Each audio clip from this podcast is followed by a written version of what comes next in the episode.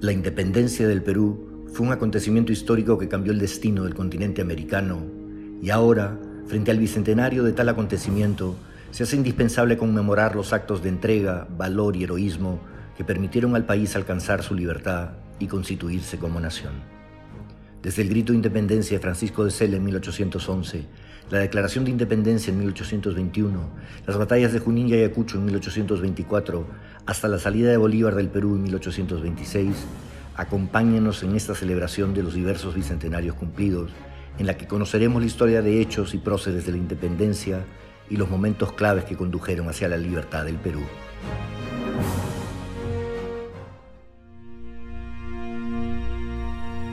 En febrero de 1819, un enviado de Chile, José Antonio Irrizari, firma en Buenos Aires un acuerdo con el gobierno argentino para poner término a la dominación española en el Perú por medio de una expedición combinada, costeada por las dos naciones, respondiendo a los votos manifestados por los habitantes del Perú, a fin de establecer, por la libre voluntad de los peruanos, el gobierno más análogo a su constitución física y moral, garantizando mutuamente la independencia del nuevo Estado.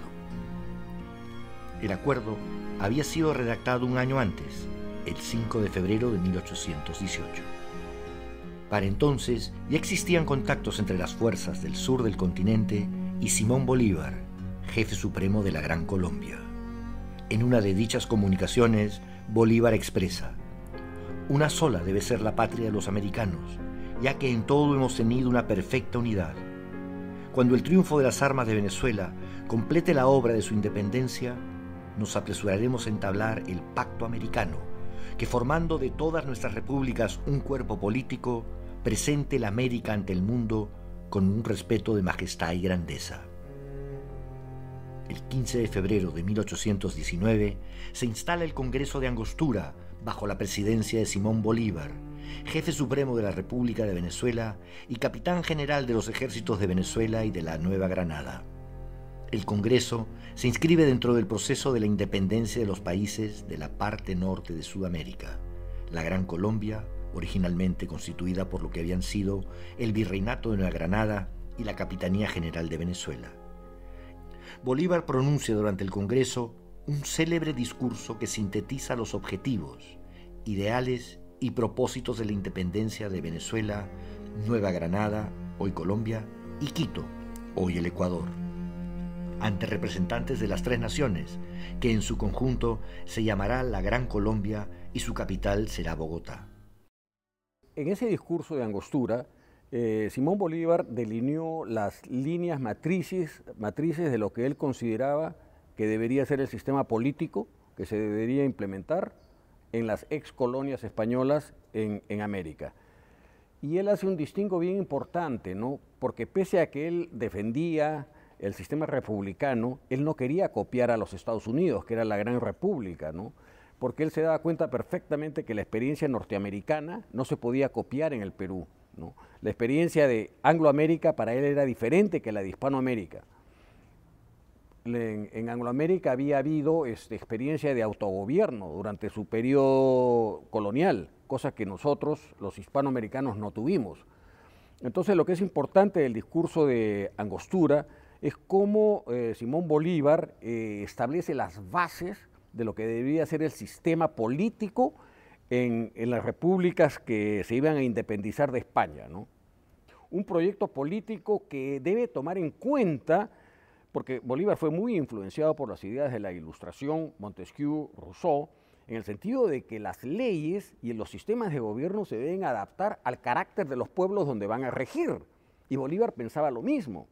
Y él era muy consciente del tipo de sociedad que había en Hispanoamérica, sociedades multirraciales, multiculturales.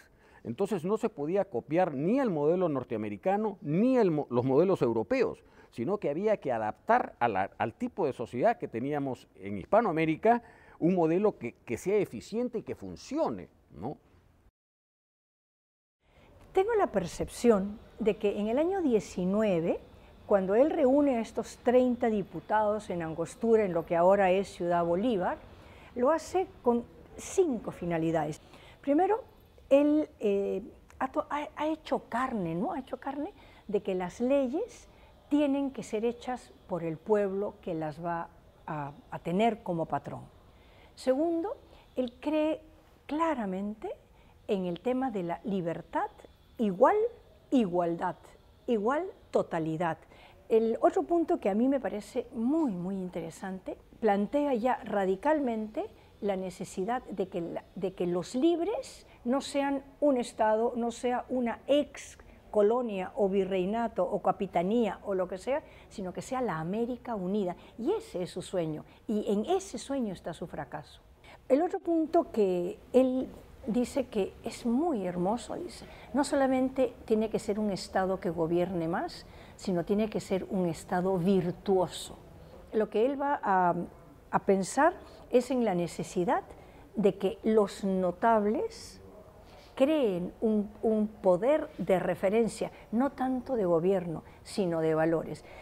Esa falta de valores está dada por la ambición y por la irresponsabilidad de aquellos que han combatido con él, que han dado la vida por él, o sea, que han entregado todo, pero que al final no son capaces de comprender que la libertad no es para que yo gane, sino la libertad es para el pueblo. Párrafos destacados del discurso de Bolívar son aquellos en los que proclama que un pueblo pervertido, se alcanza su libertad, muy pronto vuelve a perderla. Y aquel otro en que dice que, por el engaño, se nos ha dominado más que por la fuerza, y por el vicio se nos ha degradado más bien que por la superstición. La esclavitud es la hija de las tinieblas. Un pueblo ignorante es un instrumento ciego de su propia destrucción. La ambición, la intriga abusan de la credulidad y de la inexperiencia de hombres ajenos de todo conocimiento político, económico o civil. Adoptan como realidades las que son puras ilusiones. Toman la licencia por la libertad, la traición por el patriotismo, la venganza por la justicia. El Congreso de Angostura opta como forma política de la nueva república el centralismo por sobre el federalismo y se elige como su primer presidente a Simón Bolívar, que sin embargo renuncia eventualmente para emprender la labor de liberación de lo que queda de la América del Sur, sujeta aún al poder español, dejando en la presidencia a Francisco de Paula Santander.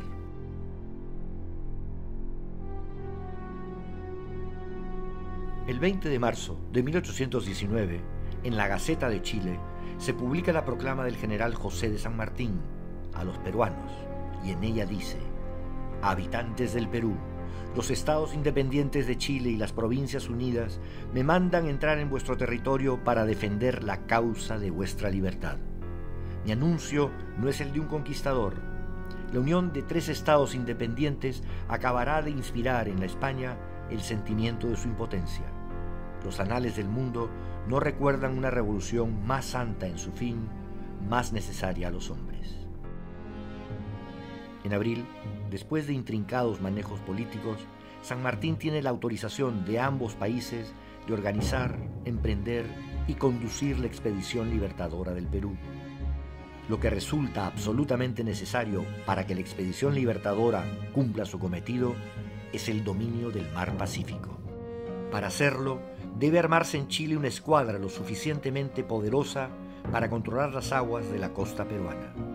Para comandarla, se contrata a un reconocido marino inglés, Tomás Cochrane, héroe de aventuras legendarias, de espíritu soberbio e impulsivo, ávido de acción y de gloria militar. Desde un comienzo, y por la entera duración del proceso de la expedición libertadora, los disímiles caracteres de San Martín y Cochrane mantendrán una tensa confrontación que, sin embargo, no impedirá el final éxito de la empresa.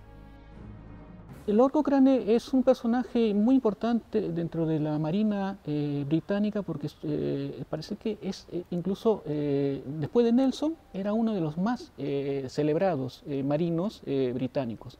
El problema de él es que su carácter temperamental, su soberbia, le llevó incluso a enfrentarse en esos momentos al gobierno conservador inglés. Él que era un liberal, se peleó fuerte y lo echaron de una actividad que él tenía en la Marina, con lo cual pues estaba prácticamente libre para poder ejercer el, encargo que se le iba, le iba a hacer Álvarez Condarco y es el de eh, conducir eh, la almiranta, o sea, la, nave principal de, Chile en las eh, incursiones hacia Perú.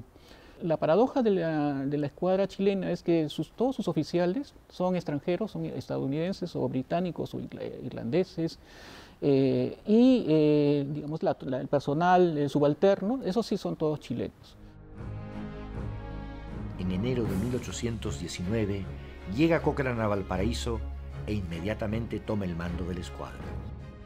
En 1819 se producen dos expediciones de la Armada Libertadora, conducidas por su almirante Lord Cochrane, una en marzo y otra en octubre, y en ambas bloquea el puerto del Callao por varias semanas. A las 3 de la tarde del 28 de febrero, la escuadra de Cochrane, conformada por los navíos San Martín y Lautaro, la fragata María Isabel, la corbeta Chacabuco y dos bergantines, ataca el Callao. Cochrane conduce el combate desde la Mar Isabel. Se produce un intenso cañoneo entre las baterías de la fortaleza del Real Felipe y los buques patriotas. En el lado realista se producen 15 bajas. El día 3, 100 hombres desembarcan en la isla de San Lorenzo y mantiene Cochrane el bloqueo del Callao hasta el 27 de marzo. Durante todo ese tiempo desembarcan espías que tienen como misión ingresar a Lima y recabar información sobre la situación de la capital del virreinato. Dice al respecto el virrey Pezuela en sus memorias del día 24 de marzo. En los buques trajo Cochrane espías naturales de Lima, destinados a desembarcar ocultamente e introducirse entre nosotros para esparcir proclamas seductivas, conmover a los pueblos, especialmente a Lima. La escuadra fondea y desembarca en Huacho una fuerza que es bien recibida por las poblaciones de Huaura, Supe y Barranca. Llega después a Paita, puerto que cañonea el 13 de abril de 1819. Regresa al Callao el 18 de ese mismo mes, ataca nuevamente los puertos de Supe y Huacho para finalmente dirigirse a Valparaíso. Eh, él informó al Ministerio de Marina chileno que sus objetivos habían sido logrados, ¿no? se había eh, reconocido realmente cuáles eran los lugares eh, donde no se podía atacar por parte de una escuadra futura que viniese ya en, condiciones de invasión y, y, también había considerado que zonas como Huacho y Supe estaban llanas a eh, aceptar la independencia y, apoyar a la, escuadra eh, chilena. Es decir, había comprobado que había eh, una forma de patriotismo y de descontento con la presencia española.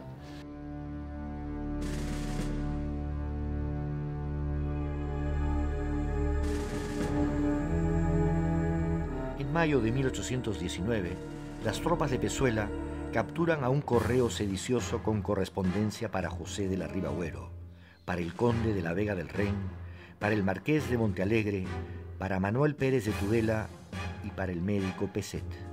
El 24 de mayo, Pezuela ordena al oidor Osma que Ribagüero sea enviado a Tarma, donde queda preso por algunos meses. Finalmente, es liberado por acción de parientes y amigos influyentes.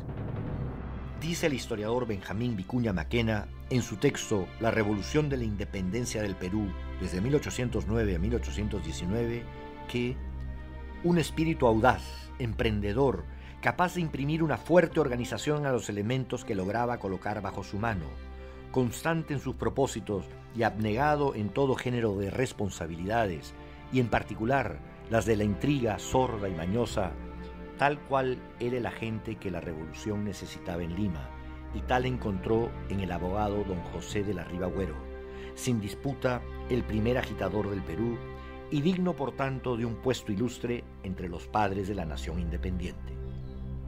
José de la Ribagüero y Sánchez Boquete nace el 3 de mayo de 1783 de padres pertenecientes a la nobleza peruana.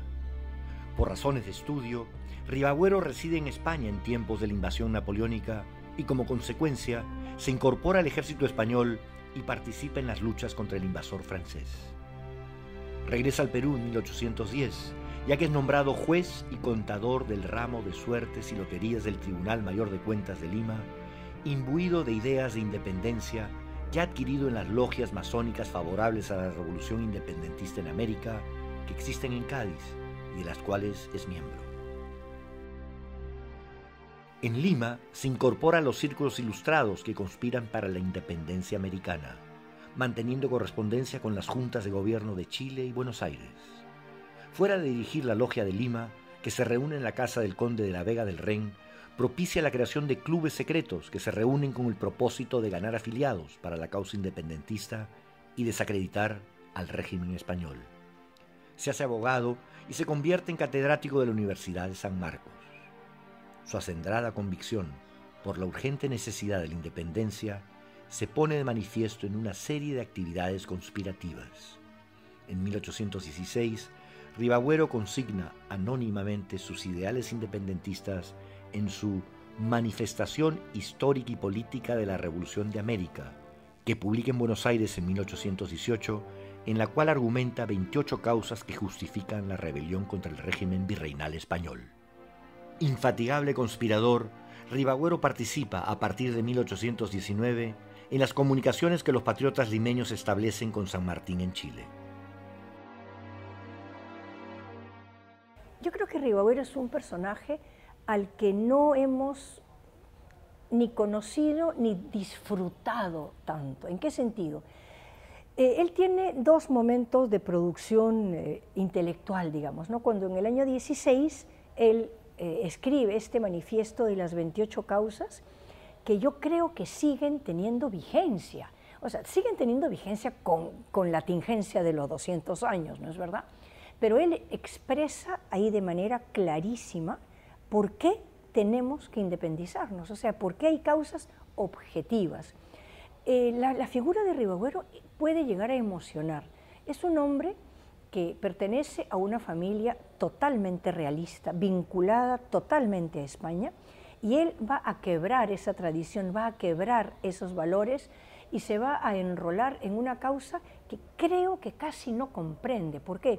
Porque la independencia podría ser o la mejora de las condiciones, por ejemplo, en, la recaudación de impuestos, eh, no necesariamente en el año 16 él comprende que es una ruptura tan radical como, como al final se quiere que se haga. ¿no?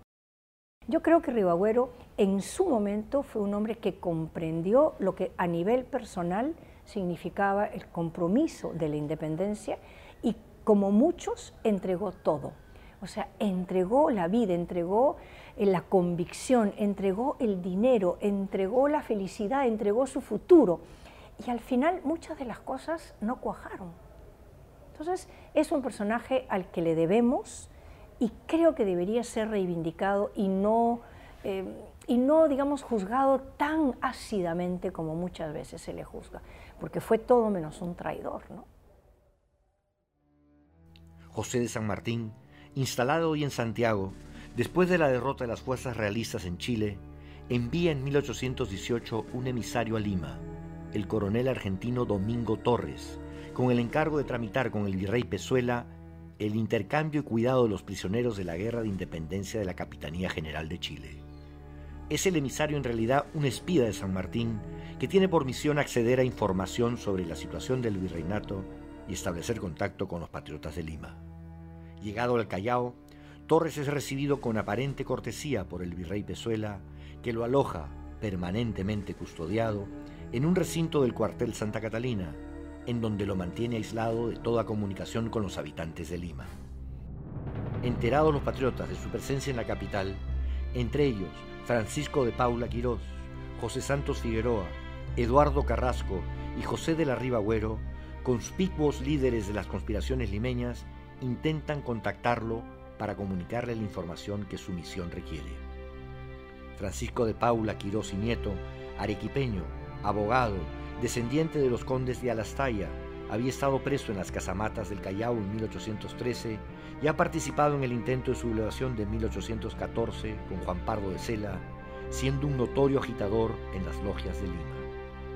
José Santos Figueroa y Villacorta, cajamarquino, había conspirado con Mateo Silva en 1809, sufriendo seis años de presidio como consecuencia de su participación en dicha conjura, siendo liberado en 1815 y retomando inmediatamente sus actividades conspiratorias. Eduardo Carrasco, profesor de matemáticas y director de la Escuela Náutica, era quien había enviado planos y detalles topográficos de la costa peruana a San Martín en Chile. Estos cuatro se valen del médico del buque en que Torres había venido, español pero afecto a la causa revolucionaria para su cometido.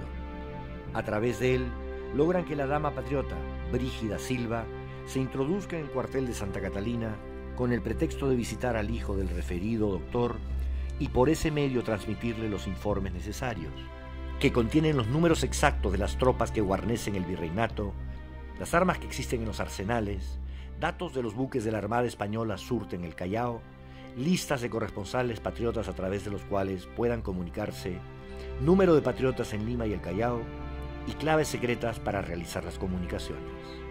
Ribagüero dicta las correspondencias.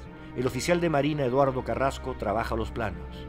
Quirós y Menéndez procuran las oficinas del gobierno los datos oficiales y el coronel José Bernales, español convertido a la causa independentista, coordina desde Supe los lugares donde podrían desembarcar otros agentes. Figueroa redacta todos los informes y es el encargado de hacérselos llegar a Torres a través de su amiga, la dama Brígida Silva, que lleva ocultos los papeles en los pliegues de su traje.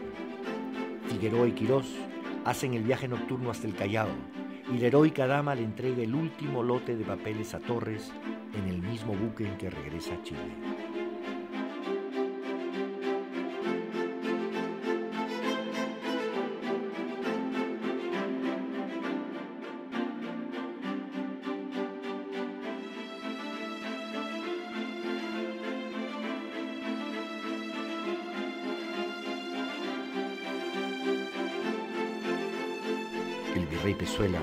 Ciertamente no era ajeno al conocimiento de las numerosas conspiraciones que se desarrollan en Lima. Hacia finales de 1819 desembarcan clandestinamente en Ancón dos emisarios de San Martín con correspondencia para los patriotas limeños. Son los oficiales Francisco García Paredes y José García.